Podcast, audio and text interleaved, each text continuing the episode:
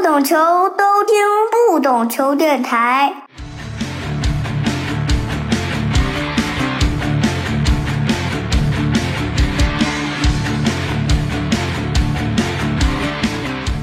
欢迎收听不懂球，我是大萌。之前赵震老师做客我们不懂球啊，两期节目都非常受到听众的欢迎啊，所以我再次邀请了震哥来做客我们的节目。哎，各位不懂球电台的听众朋友们，大家好啊，很久没见了。这次非常感谢大萌邀请啊，再次跟大家有机会一起探讨中国足球的问题。其实一直想找郑哥聊啊，但是这多半年来感觉没有什么可以聊的话题啊，关于中国足球。但是我们这一期聊呢，其实有一个非常特别的契机，就是说十月十六号，因为我们录节目的时候是在这个足代会之前，十月十六号，中国足协召开新一届足代会，中国足协将完成新一届这个相当于高层人员的整个这个换届啊。虽然说我们足代会之前录制，但基本上的名单可以说没有什么太大悬念，那就是来自辽宁体育局的局长宋凯将成为中国足协的新任主席，李颖川可能会是党委书记，就是之前杜兆才那个位置嘛。还有其他之前已经到足协工作的几个，是首取棒垒中心的一个主任吧，杨旭啊，对，杨旭是管联赛，高洪波是不在新任的这个名单里面，对吧？还有袁永清，这个篮协的，然后应该还有孙文，有孙文，还应该有许继仁。我想听你整点看看这届的这个人员的名单上，你觉得我第一感觉就是从反正各个地方调人，足协内部的人就不不怎么用了。呃，对，没错，几乎都是，可能除了新人之外吧，可能几乎都是从其他岗位从足协外面调进来的。因为之前大家也知道，这个足球的这一轮的这个反赌扫黑活动里面，足协是重灾区嘛。那从两个主要的领导，包括前任领导，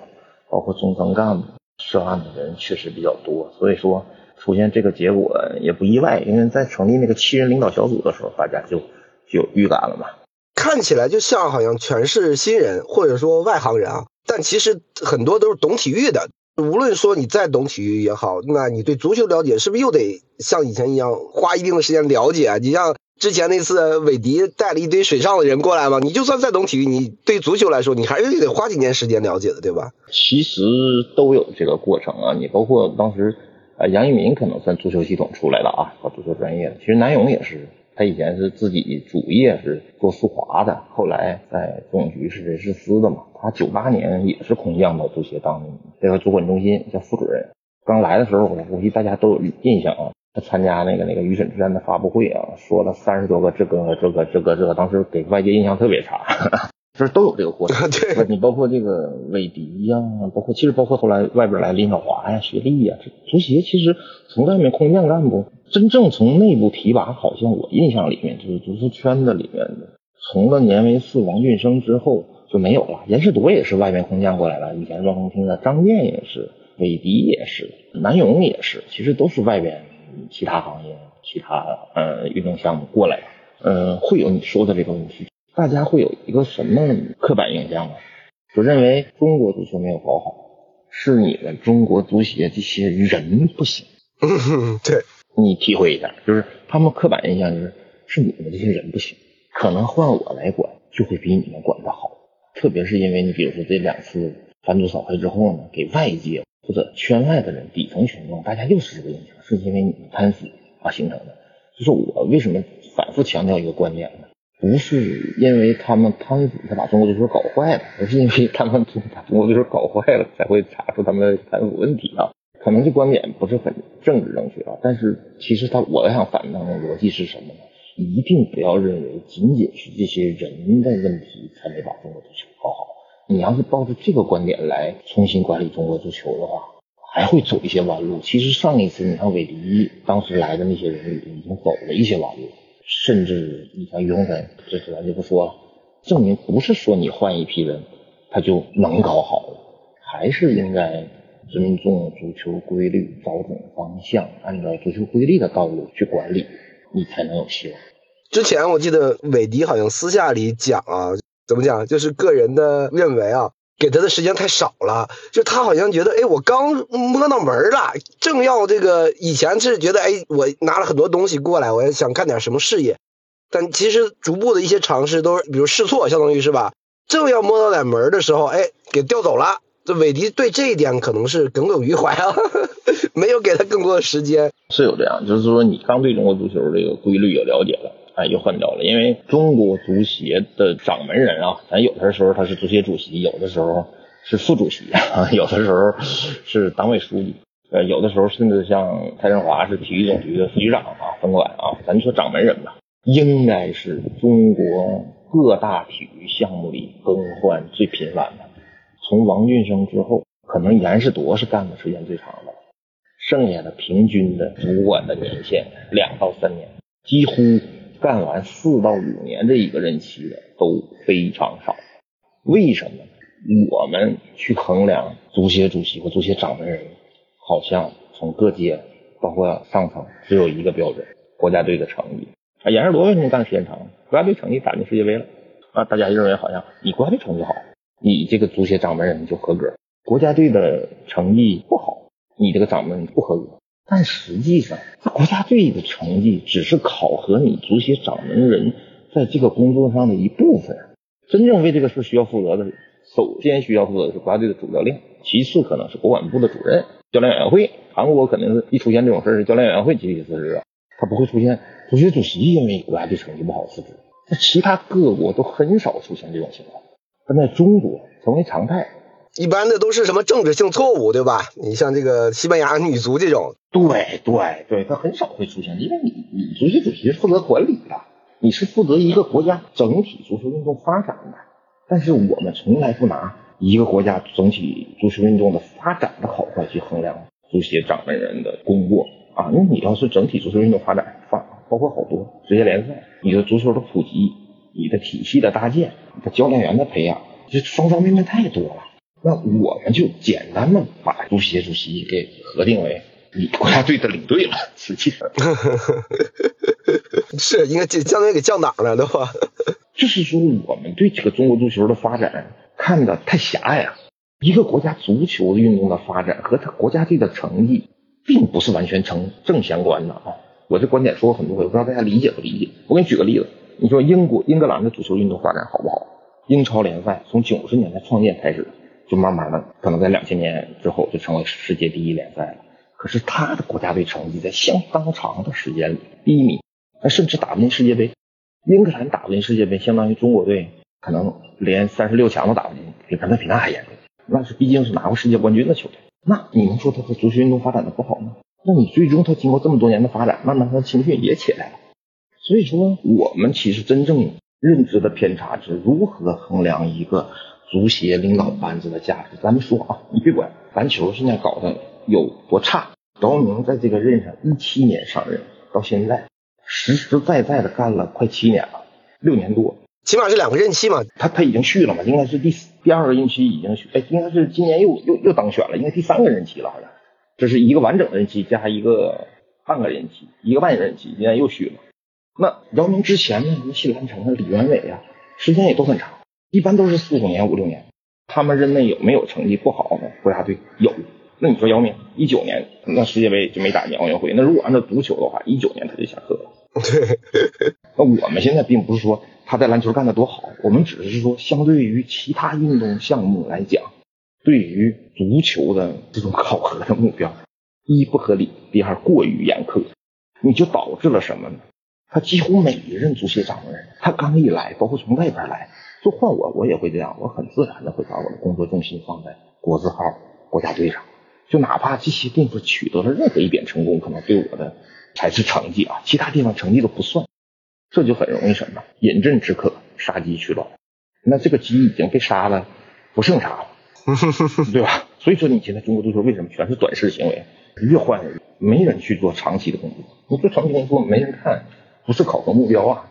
聊到你刚讲这些啊，从人员的这个架构来看呢，过去几届其实我们总局的角度来说，多数都是从这个总局的各个部门，对吧？比如张健啊、韦迪啊，包括杜兆才啊这种。但这一次不一样，这一次是从辽宁嗯把这个宋凯拉过来了，因为之前新上任的总局的局长高志丹专门去辽宁来考察了一次，而且我要主抓三大球，很认可辽宁三大球的发展啊。之前是有过吕树玉嘛，从上海体育局调到足协，对吧？但他是副主席，他不是说过来是当这个一把手。是这样，陈鹏，我我明白你说的意思。其实他们都是一个体育大系统的，体育系统里这种调动很正常。呃，我给你举个例子，王俊生其实以前是属于北京体工大队的，因为他人在北京，你觉得很正常。他不是属于国家体育总局干部，他去了足协当一把手。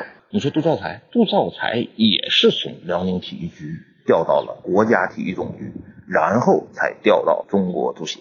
他们在体育系统里这种调动是正常的，这是一。第二个，宋凯是不是未来中国足球的掌门人不好说。嗯，你知道我为什么说这个？我都说了，中国足协有的时候是主席说了算，相当长的时期是主管中心主任说了算，还有的阶段是党委书记说了算，就杜兆才啊刚来的时候。那还有一个阶段是像蔡振华这种以国家体育总局副局长的身份说了算。那你一定要注意，一这次的党委书记是李永川，李永川他也马上面临着从总局退休来任专职党委书记，这是第一个。他有点这个像高配了，也不高配啊。那个因为杜兆才来也是副部级啊，他是总局的局长助理，刚开始来的时候。对啊，那局长助理也是副部级啊，也是相当于副局长的这个级别的。对对对，那杜兆才也是这个级别的，那蔡振华也是这个级别的，不高配啊。足协一直是这个级别，那足协一开始足协主席袁伟民那那也是副局级，后来是局长嘛。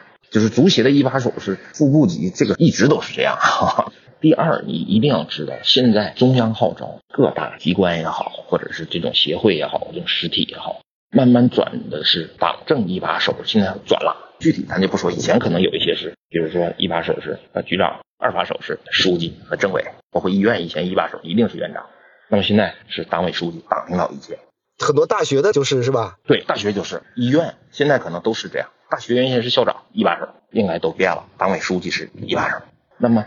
足协未来也有可能是这个格局，一把手是党委书记，因为他也是个专职的党委书记。这些东西当然你可能等时代会或者未来它运行起来之后，我们才会发现。但是我只是说给大家解读一下，不一定宋凯是主管的一把手，他有可能是一个相当于以前我们理解的常务副主席的角色啊。或者是他上面可能真正一把手分管的是李永川。当然了，这种一把手有的是我们也知道，在在中国足协的历史上，有的他是会直接主管这个事务的，有的前期他不会介入。你看蔡振华前期没介入，那时候是张健，但是后期他就介入了。所以说我们当时觉得足协名义上的这个主管中心主任是张健，但实际上张健在当时话语权很小。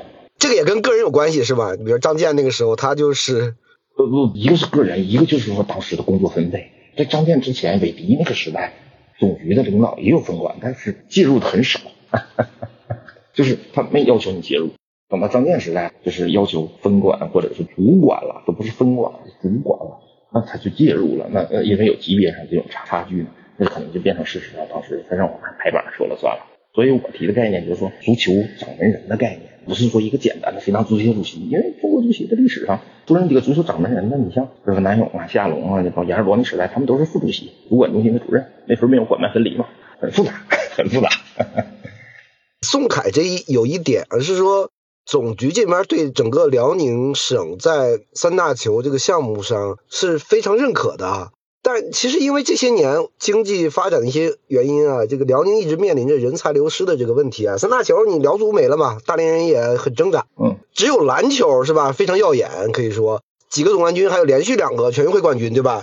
包括女排也一般。我是不知道你怎么看这个宋凯在整个辽宁体育局的这个工作履历呢？就是好像人才也没有说涌现那么多吧。整个辽宁来说，三大球项目是这样的啊。我觉得宋局呢，他是大学出身，最早应该是我们学校的体育教研室，然后考到这个辽宁省体育局的。就是他这种文化和理论的造诣是很深的啊。人呢也是个开放型的人，在辽宁当地啊，跟各方面的关系处理的也非常好。我认为啊，就是说中央这个时候提辽宁的三大球搞得不错，一个是历史的原因，就是历史上确实是在三大球的培养啊和这个国脚的贡献人数上，辽宁是第一位的。另一个方面，为什么要看重宋局呢？他是觉得你在辽宁经济这么困难的外部大环境下，你还能在篮球上做出这个成绩，对吧？不光男篮，女篮也有不少国手，虽然不在辽宁这边效力，那像李梦是沈阳人。你包括其实广东的好多球员也都是辽宁籍的，对吧？那那人周鹏和这个王世鹏应该都是辽宁籍的，对吧？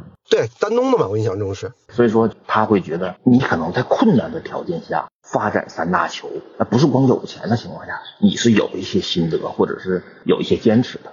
那么中国足球现在同样非常困难，内忧外患。那在这种情况下，他可能认为我需要你这种在困难情况下去发展三大球的经验，不是说让你吃富裕饭了，是让你吃点艰苦饭。可能觉得宋局在这种情况下有点心得和经验，然后会把这个任务交给他。还有一点，是不是有着光荣的传统啊？辽宁主管进京啊，比如说这个从最早什么崔大林对吧，直接从辽宁体育局到了总局局长助理，也是说你辽宁的这个竞训方面搞得好。还有就是咱足协非常熟悉的我母校这个神体帮、韦迪啊什么的，包括南勇都是直接进京啊，都是从辽宁。本地直接拿拿到北京来。原先在体育总局这个系统里，六大体育学院里，神体是挺有名的，而且培养了大批的干部。而且辽宁呢，因为他在奥运这个体系里面，他们呃是非常出色的啊，因为他金牌大户嘛，所以说他是非常嗯，怎么说呢，就是话语权啊，包括这个出干部，也出干部。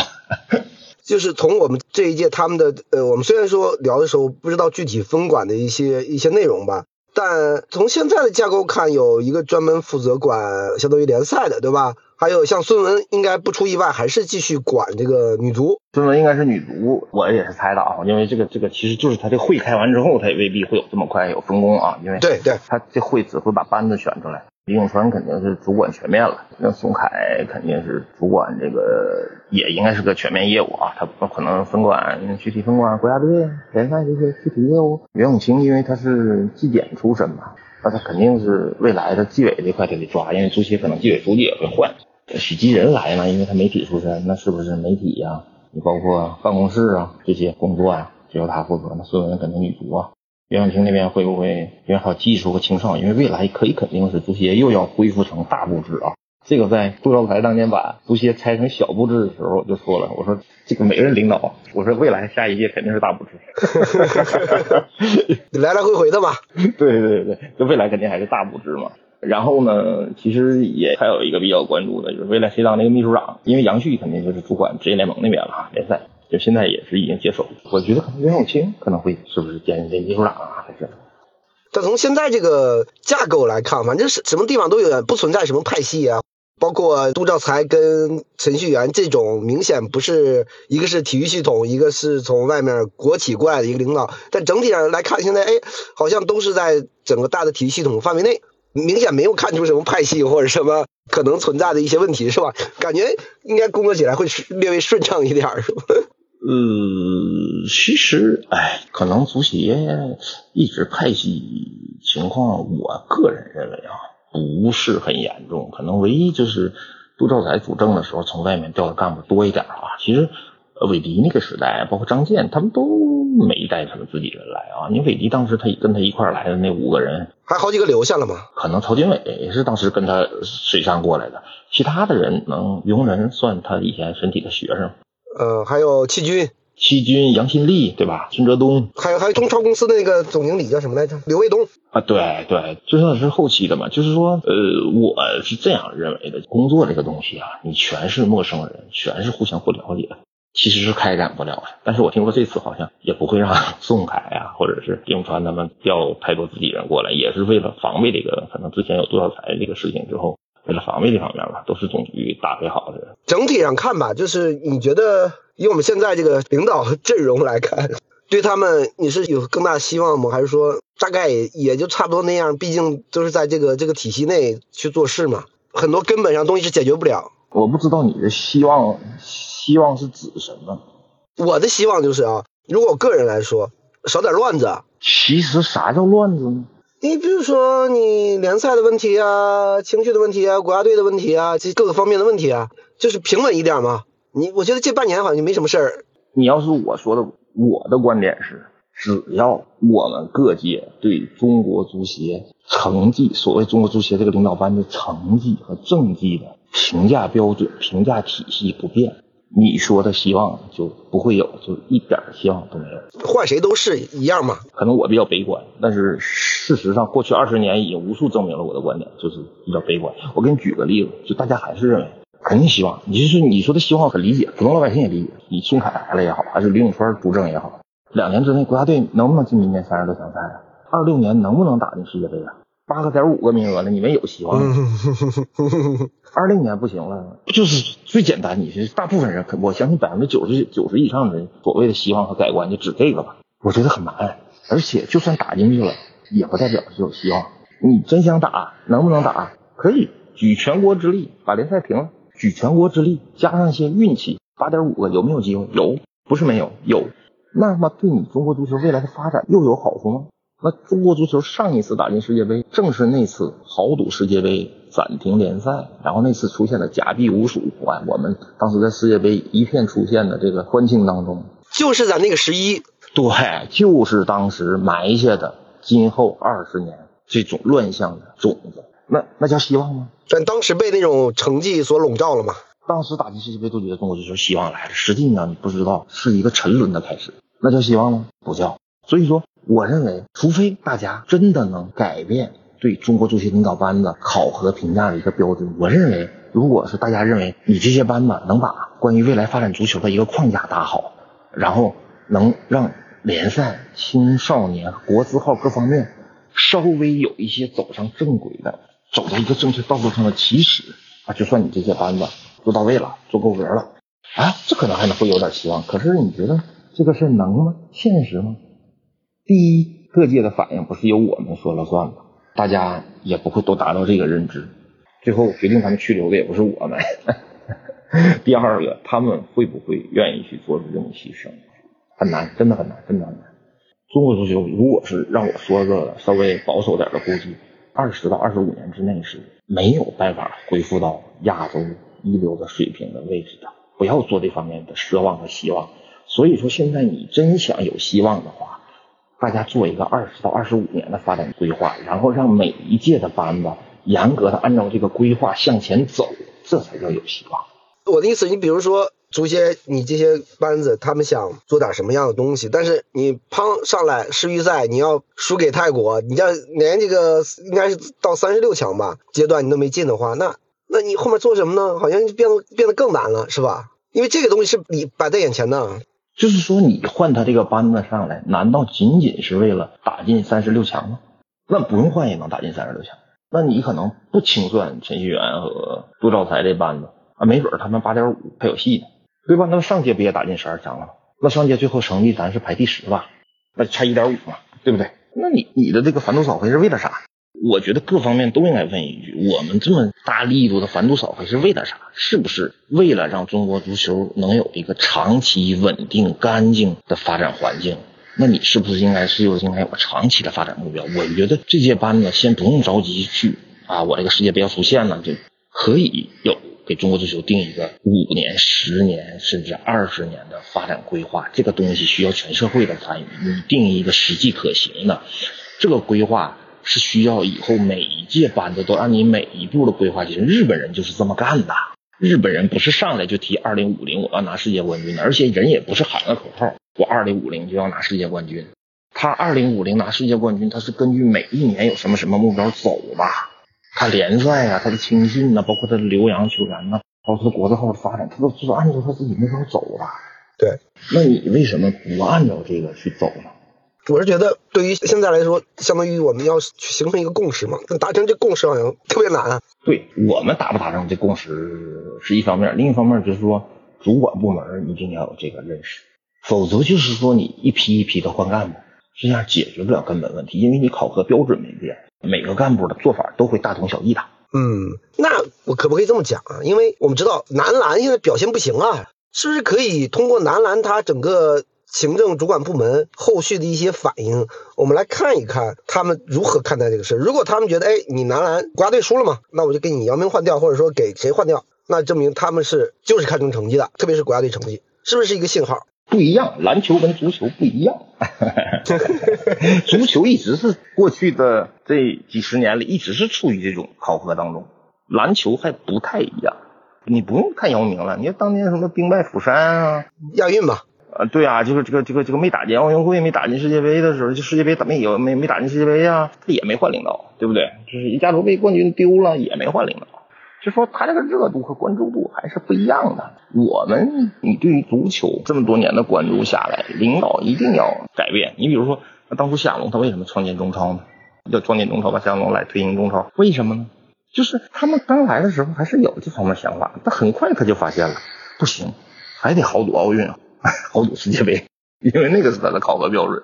所以说呢，最后这个事情你不改变这考核标准，他们永远做的都是短期的事情，长期的事情大家都扔在一边了。你看看我们的职业联盟都几年了，到现在挂牌没挂起来。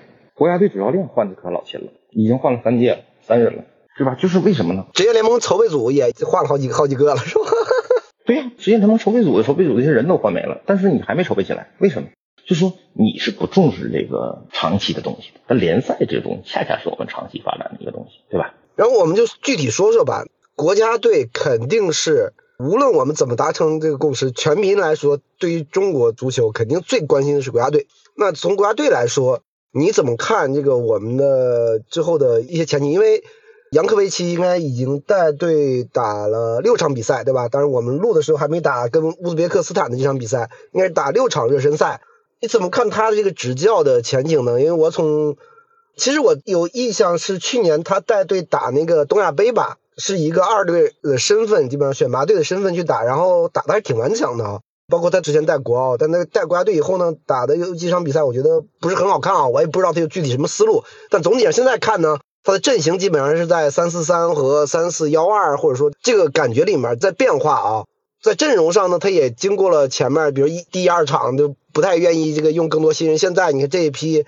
他加入了更多的这个新人，也敢于上更多新人啊！我不知道你怎么看这个具体的几几个问题啊？就是我是这么这么想的啊，就是现阶段，我一直认为，对一个好的教练对一个球队的帮助是很大的。呃，杨科维奇呢，肯定不是大牌教练，但是他的问题呢，就是像你之前说的，我认为之前几场他过于倚重这些老队员和名气了，这就导致一个什么问题呢？你倚重老队员和名气，又因为你的牌子不够大，这些老队员或者有名气的队员。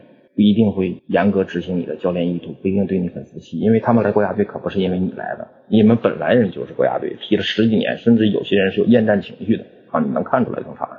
那杨科维奇的战术呢，又对队员的投入程度和体能要求很高了？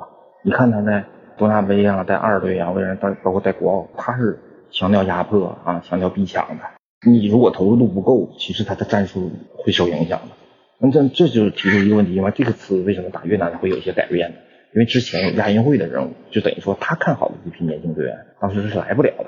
那么现在亚运会解散了，他调了一批亚运队的来了之后呢，是有变化的。我看比赛里，可能大家觉得，哎，你打越南，你的控球那么少，但是至少他在场上的拼拼抢和作风是有很大变化，明显看出跟前面几场热身不一样的。对，为什么打越南？我说，哎，是方浩不错，但他都说，哎，方浩踢的不好。可是方浩在这儿起的就是鲶鱼效应里一条鲶鱼，他在场上这么扑腾，这么跑，这么抢，这么积极。他把其他人给带动起来。那么你看之前九月份那两场比赛，大家不满意的就是在场上没人跑啊，真没人跑啊。你说打叙利亚，那那叙利亚都那么慢了，还没人去冲他去跑，对吧？丢球了也，大家呢跟老爷球，全踢老爷球。这有点像高指导当时带队是吧？全用年轻人。对呀，不，任何一个主教练带队，其实你首要的任务都是选择那些愿意为你踢球的人。不是说这个球员有多好，而是这个队员愿不愿意为你百分之百的付出。那这个东西不是说我们讲什么大道理啊？你让队员你来国家队就得百分之百付出。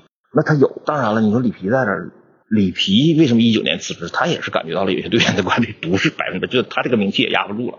就说这个是根据你教练的成长啊，就客大欺店，店大欺客的一个原因啊。你可能你成名教练啊，那你说穆里尼奥走哪为什么也都带了他几个嫡系呢？就是都这样。所以杨科维奇呢，现在留给他的时间确实不多了。还有一场打乌兹别克，然后下个月开始就打泰国，真刀真枪比划了。我是这么认为的，这两场比赛两分他就能留下，三分不用说了，哈哈哈不管赢了谁啊，你输泰国赢赢韩国也没毛病，肯定都能接着带带到亚洲杯。一分的话，如果平泰输韩国，从出线的角度讲是可以接受的。那这个东西就得看了，看你带队打的场面和结果。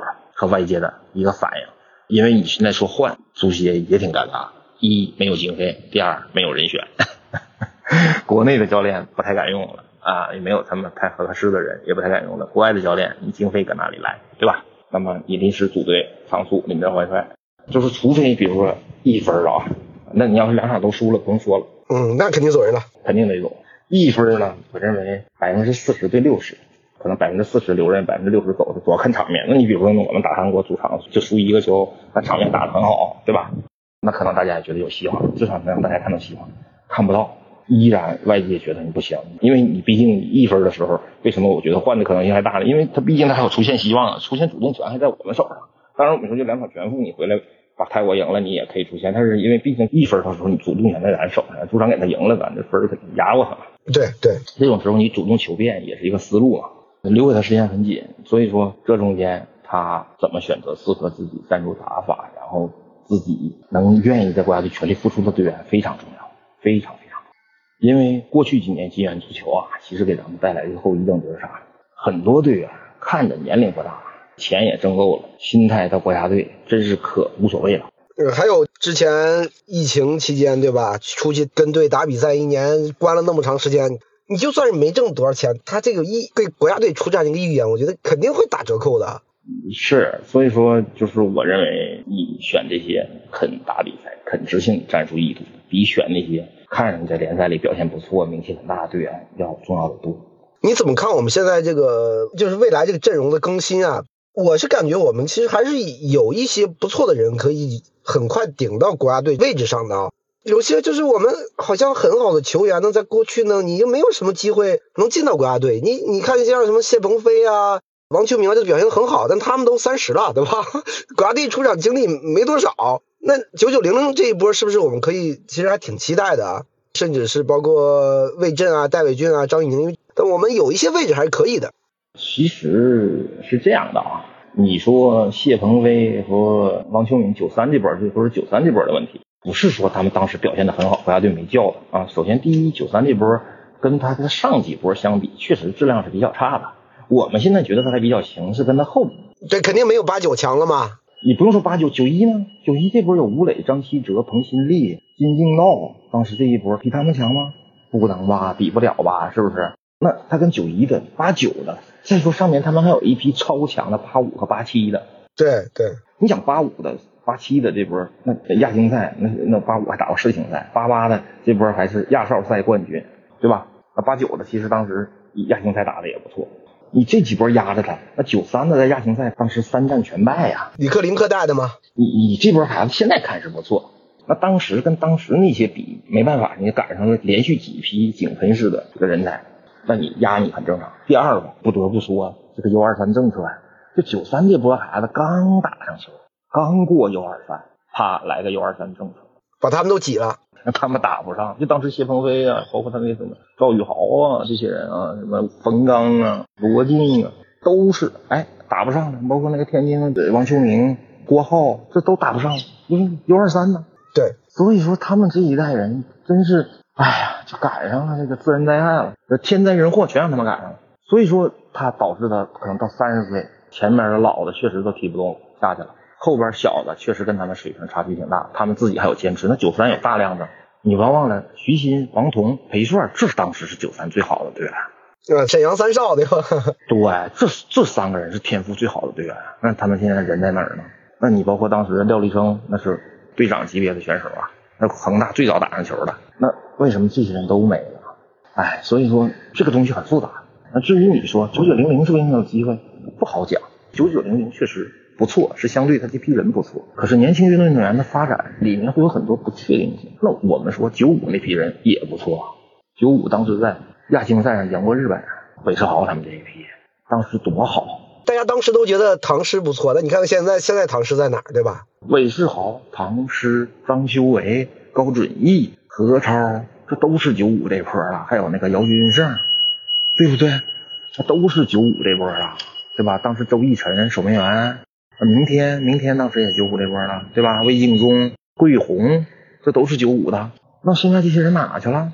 当时都觉得九五这波得出一批人啊，踢的真不错。对对，为什么呢？金元时代早早让这帮孩子挣上钱了，很多孩子都不想好好踢球了，钱太多了。韦世豪能坚持下来，还真就不错了。那很多孩子已经不坚持了。九五九七这波其实是饱受金元时代的，你可以说，当然咱不能说人饱受毒害啊。嗯，人挣上钱了嘛，是吧？啊，挺好的。但对于他们足球生涯来讲是个灾难，这对于中国足球来说是个灾难。年轻队员过早挣到这么大笔财富，不一定是好事。要不韦世豪怎么敢怎么敢跟这个在国家队那么横呢？是吧？其实你包括包准翼当年多好的苗子，可是现在你看他的预期发展跟那时候相比差距很大，可能在他爸眼里差距非常大，对不对？那他应该是国家队绝对主力。现在你看这国家队还半打不打的，这次干脆就没来。这些跟金元时代造成的结果绝对是有影响的。为什么好在九九零零？他们其实金元时代赶上了一点点个小尾巴吗？相当于是吧？你也不好说，你怎么就年轻队员你不好预计的发展？那我们当年看八五八七的，觉得中国有这波两波队员称雄亚洲没啥问题。可是八五八七最后真在国家队系统打上比赛的，你能给我说出几个人？啊，对，很多都不行了吗？不，他们踢的最好的几个人在国家队反而都没怎么打。我跟你说一说，陈涛，陈涛在国家队没怎么打，他在国家队的出场次数都没有刘建业多。冯潇霆，冯潇霆在国家队为什么他都到三十几了，他打了一届亚洲杯？周海滨最早打上国家队的，嗯，他和赵旭日嘛。对，从零零九年之后，国家队没了。那零九年他才多大呀？二十四岁。对，还有王永珀也是，郝俊敏也是，就是我说这四个是天赋最好的啊。这是公认的，他们这波四个天赋最好的。郝俊敏在国家队倒是总来，出场次数也不少。可是你能记住郝俊敏在哪次比赛里他是有出色表现，把中国队带到好的成绩的吗？甚至他都很难保证一个核心的地位，很稳定的主力吧，是你可以这么讲，就是一个主力队员。但是跟他的天赋相比，是你跟郑智这些队员，包括甚至不是李铁他们这波，说孙继海他们这波在国家队的地位，是不是比不了？那你按他们当时在亚洲的这个水平，不应该这样。那八五八七当时结果是在国家队打的最好的是老高那个时代的。你就咱不说别的，包括于汉超，于汉超你不能说他不努力，也不能说，可是就是因为伤病啊。就是咱不是说这些队员不努力，冯潇霆每次也是因为伤病或者态度还是问题。这个队员的发展不是说你一厢情愿或者按照你想的啊，或者你看到你现在就肯定能兑现目标，对不对？所以说你说九九零零现在。你从基本的素质，也只是在相比之下，觉得跟其他几波比还好，远远没达到八五八七那个那个水平。你说冯潇霆跟朱晨杰谁好啊？对不对？那肯定冯潇霆，冯潇霆的这种中卫的这种预判啊，这种站位，哎呦我天哪！在很小的时候就很好了吗？就是就是蒋胜龙是不是最多也就是一个赵明的水平？赵明你可知道，二十岁受重伤之后再也没踢，都没踢过国家队。蒋胜龙是不是跟赵明差不多呀？对不对？那其他人呢？戴伟俊在八五八七这波里头，你觉得他能进到最后的？那踢不上，肯定他进不了这个国字号的球队。那你说他那几个后腰，赵旭日啊、周海滨呐、黄博文啊，你能比吗？王小波这种打前腰的，他能比吗？比不了嘛，对不对？那让崔鹏嘛，对吧？对，崔鹏嘛，你这几个就是随便拉他一个，现在不都是完爆他们吗？那那时候后腰是最不缺人，都是亚洲级的。那你说边路？现在陶强龙能跟于汉超比吗？不说于汉超了，他他能跟沈龙元差不多就就不错了，对吧？沈龙元在他这个年龄段打这个级别的比赛的时候，我靠，可比陶强龙这个亮眼的多啊！对呀，那你就随便说几个当时的于汉超、于海、张文钊，对吧？这都是当时的边路的人才。那那你说锋线上刘若凡能跟杨旭比吗？能跟于大宝比吗？对你说这个成长问题不就是这个吗？刘若凡就其实没有达到大家预期的那种成长，这才刚开始的几年，对吧？就是我说的意思，就是说你现在看的东西和他未来看的东西不确定性太多了，就到这个年龄段依然不确定性很多。从他们之前到他们之后，可能他们相对来说还是略微出众一点，对吧？但我觉得有一点是不是因为其实申花他有很多这样的球员嘛？这个年龄段，如果申花可以保持比较稳定的一个状态，他们在俱乐部层面如果有好的教练，再让他们进一步成长，毕竟一波球员在一起成长，这会有一个叠加的一个效应呢。我是不是可以更期待一点啊？这个东西不存在啊。那恒大当年所有的队员都在恒大呢，对吧？嗯，所以卡马乔直接照搬了恒大的阵容嘛，我不用练了，对吧？里皮给我练好了。嗯，但是不是那么简单的，就是关键还是看你这个足球队员的这个素质啊。那所谓的申花现在可能也就是朱晨杰和蒋胜龙的机会多点啊，王海建呢现在今年都没什么机会，因为一些关键位置啊，你尤其俱乐部啊，因为成绩需要。你想象出现当年刘小虎啊，或者刚开始上海东亚东亚的那个，那就是一波人嘛。对呀、那因为他也没钱嘛，有钱他也不那样了。就是包括上海东亚的这种状态啊，还是不太容易的。因为俱乐部它要成绩为先，一些核心位置，咱这么说吧，朱晨杰、蒋胜龙，OK，如果是中国放开外援了啊，外援可以上更多的了，你觉得他这个位置他不会选更好的外援吗？嗯，这肯定安一个好中卫嘛。那后腰，就去年王海剑踢了那么多比赛，今年人把人把阿马杜找来了，踢得这么好，还会让王海剑上吗？那前腰特谢拉和戴伟俊之间，他是选择特谢拉还是选择戴伟俊呢？所以说这个东西应该是不是咱们，因为现在还是这么说，怎么说呢？你发展哪个的问题，我认为啊，现阶段咱们可以先发展发展联赛，发展发展俱乐部，国家队别太着急。但国家队，我倒觉得有一个事儿可以做，就是应该把冬季的这个冬训啊恢复了，集训和冬训恢复了。呃，我们这些年外教当主教练带来了好东西，但是也扔了一些好东西。就是中国的国家队还是应该有冬训的，你全指他临时训练是不太现实的，因为一个我们有些位置的队员，你可能在到国家队去改位置，就像高导那时候，他通过国家队集训，他把很多队员给改位置了啊。你比如像咱都知道，荣浩是边前卫改的边后卫，邓卓翔还有邓卓翔是边后卫改的前腰啊，杨浩是由一个前腰改成一个后腰。然后，你想他当时在国安连球都打不上，高导给他改成后腰，他去的恒大，这是国家队反腐俱乐部了，把俱乐部培养人才。这个在现时期依然有意义，为什么呢？一个是我们很多俱乐部里的关键位置，它是由外援把控的。你说好的后腰、好的中中锋，他肯定是外援把控的。那你可能这些关键位置，你就需要有一些改。那可能你现在觉得没有好的边翼位，你是不是也得改呢？高老刚上任的时候也没有好的左后卫啊，当时他觉得孙祥达不到要求，那他就把荣浩给一个边前卫改成边后卫了。他后来觉得荣浩打的那么好，踢边后卫，那不也是改的吗？这方浩也不错是吧？我觉得方浩也可以这踢边翼位改造一下。对，就是你刚开始你要有些位置是由你主教练按照人员改的过程就需要集训，他不是来了你让他打他就会打。那那时候国家队一集训，呃，休赛期的时候他都在集训在练，包括一些体能的储备啊。俱乐部是不会给你做这些储备，俱乐部储备是为了赢联赛的赛季，他不会根据你国家队的赛例去进行这些储备的。这个东西我觉得短期内想提高国家队成绩，应该恢复，可能对联赛会有一些些影响，但是我相信这个影响还没达到那么大，对吧？冬训肯定是有影响，但是因为你俱乐部也正在冬训，也磨练新赛季磨合新赛季的阵型啊、战术啊，对吧？对。换句话说，他把你的状态练好了，这个交给你俱乐部，对你也是个好事吧？但就怕像这个像什么我们程耀东指导对吧？然后点名的不好，对，把有些队员出去拉练回去。不，这个事情是这样的，你不能因噎废食，因噎废食。那没做好，那是人的问题，还是说这个事儿的问题？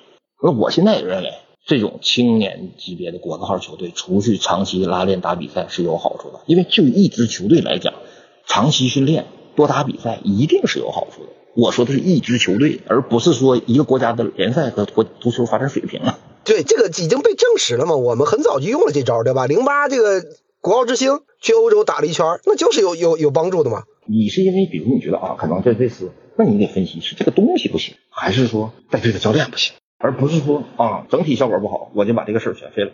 就是国家队的话，那我们讲，呃，我们现在其实上来十一月份要打两场世预赛，然后就是之后亚洲杯，其实还是留给杨科的时间没有那么多，对吧？我感觉他没有用好这六场。就是说你怎么去目标的问题啊，目标的问题。哎，当年高洪波用亚洲杯给世界杯热身啊，大家一片骂声。这回必须要给热身了，因为你你今年咱这么想，你有一个好的准备之后。是不是亚洲杯让一些没有打过大赛的球员，你体会一下大赛的经历会更好？一支球队一个战斗力的形成，绝对不是说把人马齐了一朝一夕，它需要时间，需要一些比赛检验的，你知道吧？就不管杨克也好，谁带队也好，我都觉得明年亚洲杯是一个非常好的对他手下这些年轻国脚的人练兵热身机会。否则你说就像佩兰那样，亚洲杯三战三胜，然后出现了，大家那时候一高兴，能怎么地？然后打到世界杯预选赛，打两场下课了。打香港也打不过，对吧？那又怎么样了呢？我们就是就像一个呃，有些现在国内咱鸡娃或者心特别急的孩子，越是学习不好，越是要求孩子，你他妈连每个周练、每周的小考测试，你都得给我考一百分，你都给我考好了。那就这么整下去，孩子也考不好，他这些学习的心也没了。你刚才讲了，就是我们衡量的成绩的尺度和衡量希望的这个尺度在哪嘛？把标尺放在哪？那如果现有这波人捏合好，你觉得有戏吗？那肯定有戏，对吧？因为毕竟八点五个名额嘛。但这个事儿是不是那么重要，那是另一回事，对吧？我这么跟你说，别说现有这批人，任何一个维度的你捏合好了，你解决好了，都有可能在一个时期创造一个小奇迹。否则你解释不了，二零一零年世界杯，朝鲜怎么能在群雄环伺之下他出现？他也没出现天才的球星，他国家的足球发展运动也没有出现，他为什么能出现？一支球队在一个阶段，你把各方面问题解决好了，加上一些运气的因素，他一定会成取得一个成绩的小突破。可是，一个国家的足球运动想获得长久长足的发展，一定不是这种，一定不是这样。我举个例子啊，不太恰当，但是差不多。就比如说打麻将，你水平再次，你今天运气好，你也可能赢一个赢一回钱。可是长期下来，肯定是人家打的特别好的人总赢钱，是这个道理吧？对，你打的臭，但今天就是牌好，都往你手里来，你也能赢钱。这个东西你你不用去解释什么玄学啊，还是什么也好，一支球队就是这样的，就是我国家水平，就中国别说中国足球现在这个水平，再低点再低点它也是有可能的。不要忘了，一九九零年的阿联酋队，阿联酋历史上就打过那一次，打进过那一次世界杯，当时黑色三分钟淘汰中国队。那个年的阿联酋队那是非常多的，比他现在这个排名还低，就出现俩队，人家出现了。那时候的阿联酋在亚洲前八都进不去，他最后人出现俩队，六强赛出现俩队，人家出现了，你怎么解释？解释不了。此后他也再没打进过世界杯。所以说你提这个问题呢，其实没意义。就是任何一个阶段，我们组织好了，都有可能打进世界杯。我对国家队的这个其实一个预期就是说，因为之前两届我们都是四十强赛打到一半是吧？然后换帅，第一次换高洪波，然后又换里皮，第二次是换李铁，然后又换李霄鹏。我就是希望杨科维奇能稍微带一个完整的周期，让他看看到底是什么样，我这就可以了。成绩什么打不进世界杯，对我来说确实也也无所谓啊，完整一点。好像别每个人都很仓促、很局促，队员也没有那么说适应一个教练，因为你来回的换嘛，对吧？他们也在承受很大压力。这个里面就面临着我们怎么说呢？就是你连足协主席都没有长期目标，你还能奢望国家队主教练有长期目标吗？对不对？就是这样，因为你没有长期目标，所以说你必然得按照成绩去换。那还有一点，我们刚刚也讲了。其实最重要的就就是联赛，但好像现在联赛面临的问题还比较大。虽然说现在应该算已经两年了吧，我们所谓的走在一个非常低谷的一个状态，俱乐部有一些在做了股权的改变啊什么的，看起来好像是不是有点稳住了？但其实底下还有很多的雷啊。我们现在整个联赛各俱乐部这种情况是这样，就中国联赛啊，一直没有解决的一个问题是。俱乐部它没有一个基本盘的收入来源，说是职业联赛，其实还是企业赞助的啊，企业赞助的。你始终没有解决中国联赛的一个基本收入从哪儿来呢？就是我为什么之前一直提我说能不能国家把体育彩票开，把彩票中的一部分作为一个基金去反腐联赛啊？因为只能解决一个短期内在一个基本盘的资金来源，总靠赞助商，你你也不能把这个压力全集中到地方政府上。那么你说现在像日本联赛那样去培育市场？培育市场需要时间。第二，即使是日本联赛，它这个收入也不是完全能满足的，还是要大企业支持的。就是还是得解决一个，比如说你要是能通过发行彩票满足中超每个队有个五六千万、四五千万这样的基本盘的收入，再有一个大赞助方的支持，好的球队，那你可能再有些球票、球衣市场，这样他才能。因为我们现在很多俱乐部的骨干也都是大的国企或者地方政府接盘，那我们知道中国这个地方债。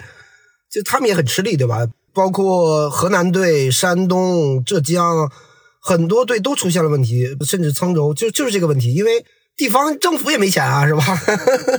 你不能把这么大的一个资金压力去压到政府身上，因为政府他有的钱有的很多，他还要照顾到各方方面面。呃，我认为为什么发行彩票相对比较可行呢？因为在现阶段，你去咱们这么少，就是没有贬低的地方，东方的老百姓对于彩票这种产品的热爱还是 比较强大的啊。就这是让能普通老百姓最直观参与足球运动的，比你到球场看球那个收益越来越大啊。一旦是你彩票发行了，你联赛的关注度提高了，你要想到连锁反应是什么？你联赛的转播是不是就起来了？联赛的转播费用是不是就高了？嗯，这是又是一笔收入。然后你随着彩票的进入，监管也更强了，对吧？对你对对这些私彩的打击和哎力度也大，因为你每年留到私彩的钱可不少啊。那你为什么与其是赌，为什么不如输呢？对吧？疏通呢？嗯那它本身有这个资金流量和需求，那我为什么不给你放到一个正常的轨道里？这个其实很多咱们业内的人士都在聊这个事儿，这个其实也聊了很多年了，对吧？国家也进行了相应的调研，那特别是现在你说又出现还没有宣判吧？我这是个宣判，是不是是一个反而是一个好的契机呢？到时候这些呃所谓的我们球员或者教练操纵比赛这些所有的情况，咱就哎最后都被拍板了，反而是一个好，我们以后可以更干净的去去做这件事情。你发行彩票，只有就是会对一些从业者有更强的监管。那英国你都看了，包括那个托尼伦德福德那托尼，那英国最早的一个事情，当时我也没记错，是一九六九年还七零年出在出现在伊普斯维奇的比赛里嗯啊。那时候他监管没有那么严，他的球队的一个球员呢是买了自己赢球啊嗯赢球的彩票，最后被英足总发现了。那英足总的处罚也非常人性化，给他的处罚是罚款，罚款的金额正好是他买的彩票盈利的金额。啊，从那之后呢，英国的法律就慢慢健全了，就你不但你球员不能买，你球员的家属也不能买，他这个就越来越健全了啊。为了维护彩票，这个这个我们现在这个法治社会去，包括现在的监管，呃，容易程度，那比嗯那之前更容易了，对不对？国际上现在都是那个，他有专业的跟那个数据公司合作，你哪场比赛有波动，立马就这个给你反馈了，这场比赛有问题。其实已经很成熟了，相当于这个产业来说，要不然其他国家也不会说我放开了让大家这么投入，对吧？它是有监管的，直接引入就好，不是一个难事儿。没错，而且我觉得以我们的这个监管力度啊，一定一定不会有问题的。所以我是觉得呢，这是短期内啊，也不是长期解决办法。那因为长期你可以培育足球市场，因为我以前就提过，你那中国你倒退二十年，那个电影市场是很可怕的，没人去买，都看盗版碟，电影院没人去，对不对？嗯那你经过这二十多年，随着人们文化生活的需求和经济水平提高，现在电影一个票房多少钱？很可怕。嗯一个票房几十个亿啊！啊，中超觉得转播权卖了八十个亿，十年啊，还觉得挺美啊。就五年，五年卖了八十个亿，挺美。人家一个电影四十几个亿，二十几个亿，这说明什么呢？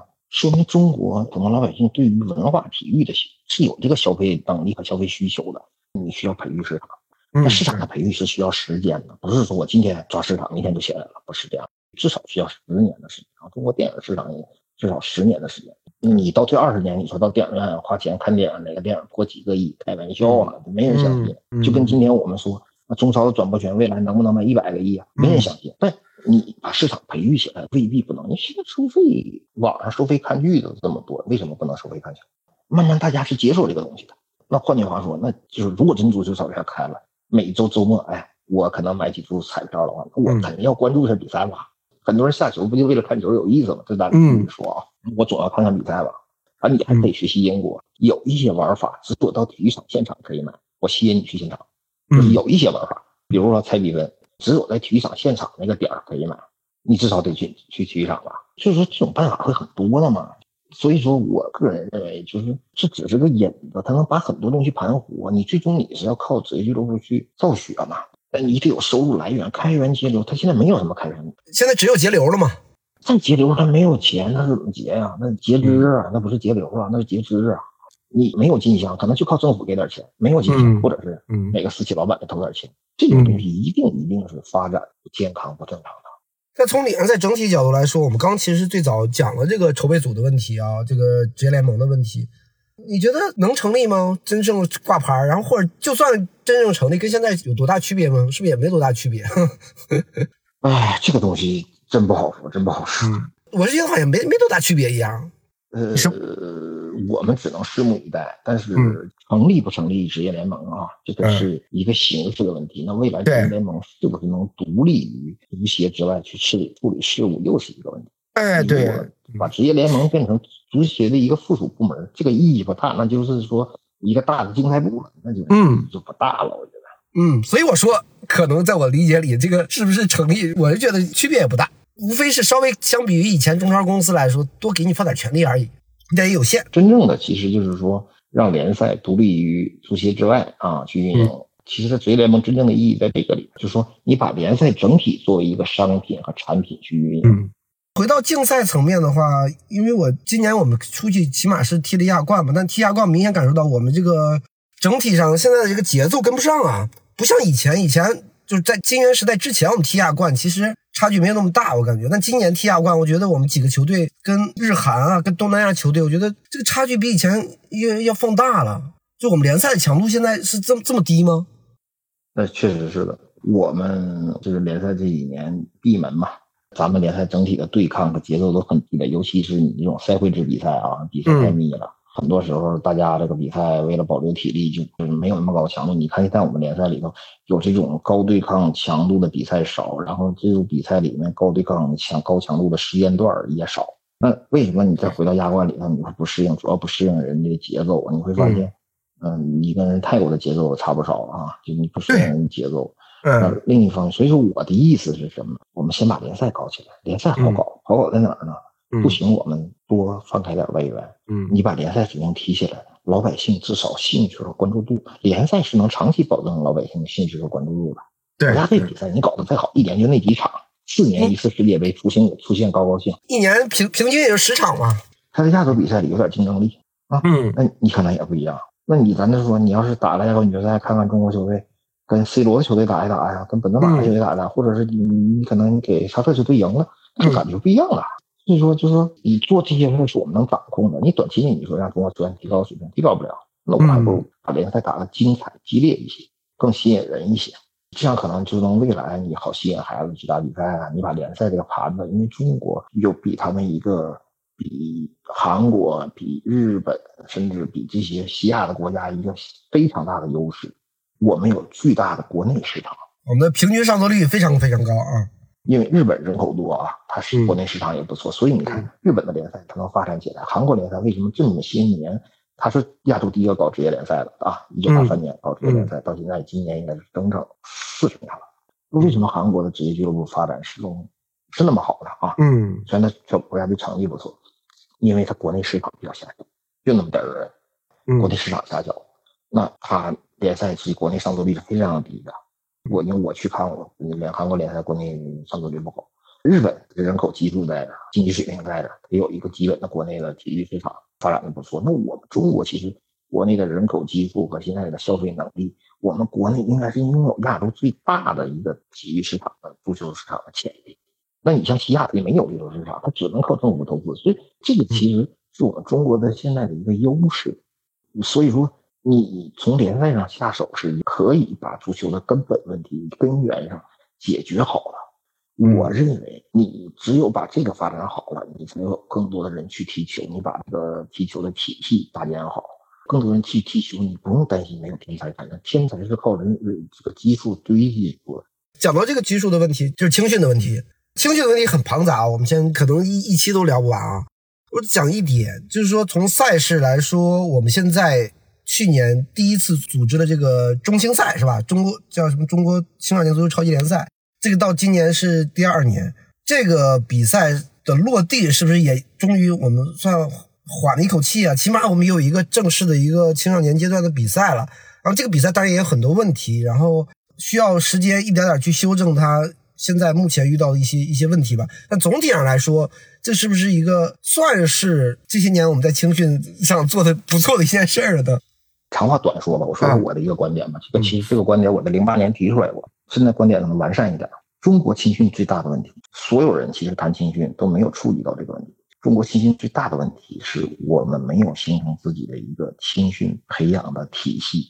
当年我们业体校这个体系被摧毁之后，完事有足校的体系短暂代替了一下。在足校体系彻底零五年崩溃了之后，因为零五年我们做青训调查就已经发现这个问题，我们没有一个成熟的青训体系去替代这个体系。你比如说美国、日本，可能澳大利亚、日韩，他们是建立了学校体系的校园足球的体系，啊，跟学校体系联合的。欧美是建立的社区俱乐部的体系，他社区的就近的业余俱乐部、青少年俱乐部去培养。你告诉我，无论中国所有做青训的人，所有谈青训的人，中国现在培养青少年是依靠什么体系？没人能说出来吧？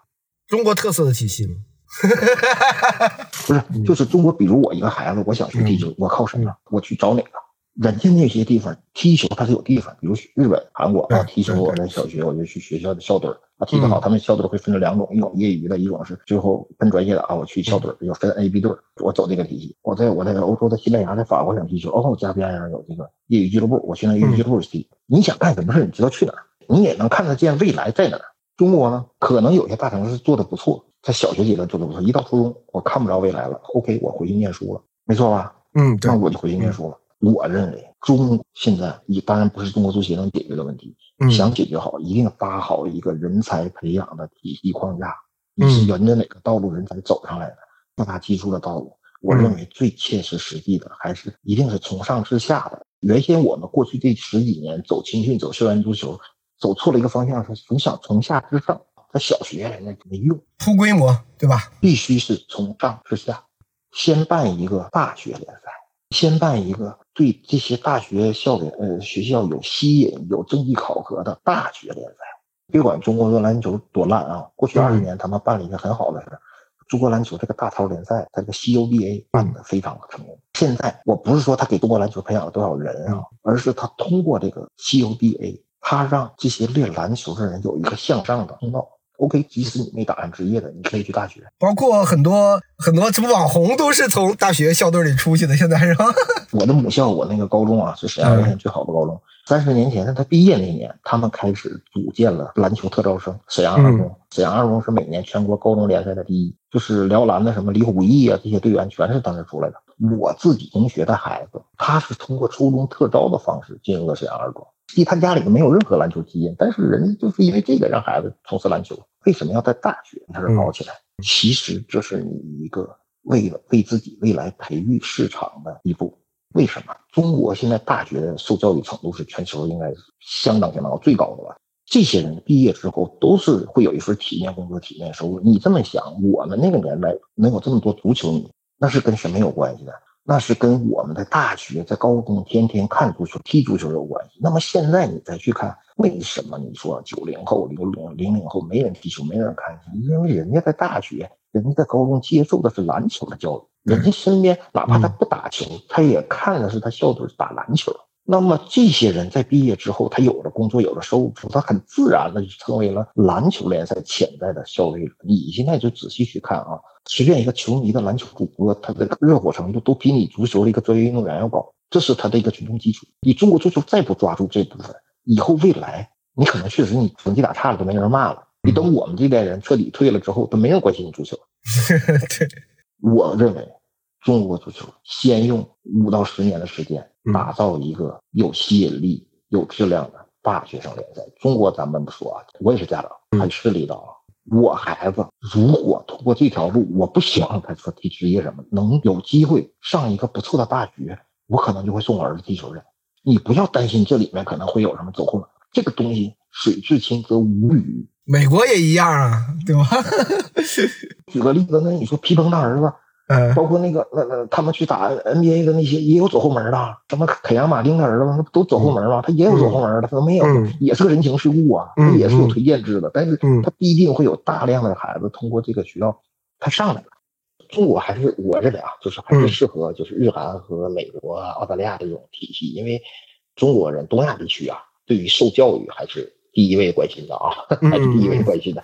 还嗯是希望自己孩子受教育，而且我们现在有最高的这种大学的这个入学率啊、受教育程度啊。嗯我认为你打造一个好的大，如果这些优秀的大学它都参与这个这个大学联赛，咱不说像美国 NCAA 那样你至少能达到说篮球的 CUBA 这个火热程度。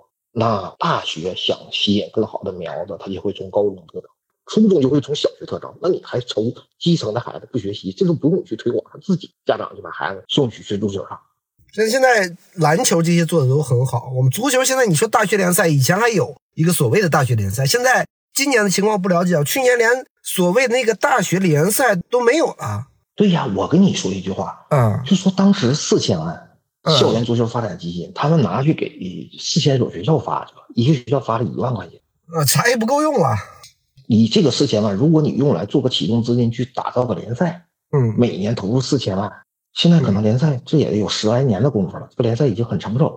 而且在大学搞，我跟你讲，很多时候甚至都不用你投入多少钱，大学都很有钱的，你知道吗？你只要教育部门和主管部门把这个列入到这个学校的考核和评定里面，自然的就会投入的。对，我们为什么说在学校里面搞这个？学校场地是现成的，中国很少有学校场地没有体育场、没有足球场的。对，大学不像高中和初中嘛。对呀，因为他学校都有场。那我们搞社区社区化的话，我们社区俱乐部不不像国外人是有好多社区体育场。我认为你你社区是现成的，嗯然后一旦你这个校园联赛搞起来之后呢，需要大量的教练、专业教练人才。嗯这些专业教练人才从哪出？从你足球退役的没有去职业俱乐部执教这些人，咱这么举举例子，你当个职业教练是不错，对不对？那你是不是当个大学教师也不错呀、相当于体制内了，对吧？收入相当可以了。啊，对不对对那你这是不是就解决了一部分职业球员退役的去向？那你可能高水平的去大学当教练，嗯那可能水平差点去高中、去初中，甚至去小学。我这是不是解决了大量退役球员的就业问题？对，你现在因为这些退役球员，怎么以后退役球员除了上抖音卖货、上网上卖货，就没有别的出路了？而且你这样下来的话，就你刚开始啊，你不要希望说大学生联赛会给中国职业队，这这是双轨的，可以，他职业队也有梯队，然后也不妨碍你进入校队去打高中比赛，去打大学联赛。日本现在是双轨制啊，不是每年从大学给你产生多少队员，他应该俱乐部。啊，那你这样他是有保证的，我进可以进到职业队的梯队，退我可以走高中走大学，未来嗯。我有一个工作，不至于说踢完球我没考上，我就我嗯。职业要不就去当保安去。我认为谈青训，其他都是术，都是扯淡。你从战略层面上，嗯就是打造一个我们的体系，用这个时间可能得用五到十年的时间，嗯也不是中国足协自己能完成的。但是我认为恰恰在现在的时间段里，是能形成这种这种东西的。非常感谢郑哥啊，这期跟我们聊了这么多，然后也借着郑哥最后讲这个大学联赛，我们下一期节目将会具体聊一聊日本大学联赛它的作用，也欢迎听众到时候收听。嗯，我们下期节目见。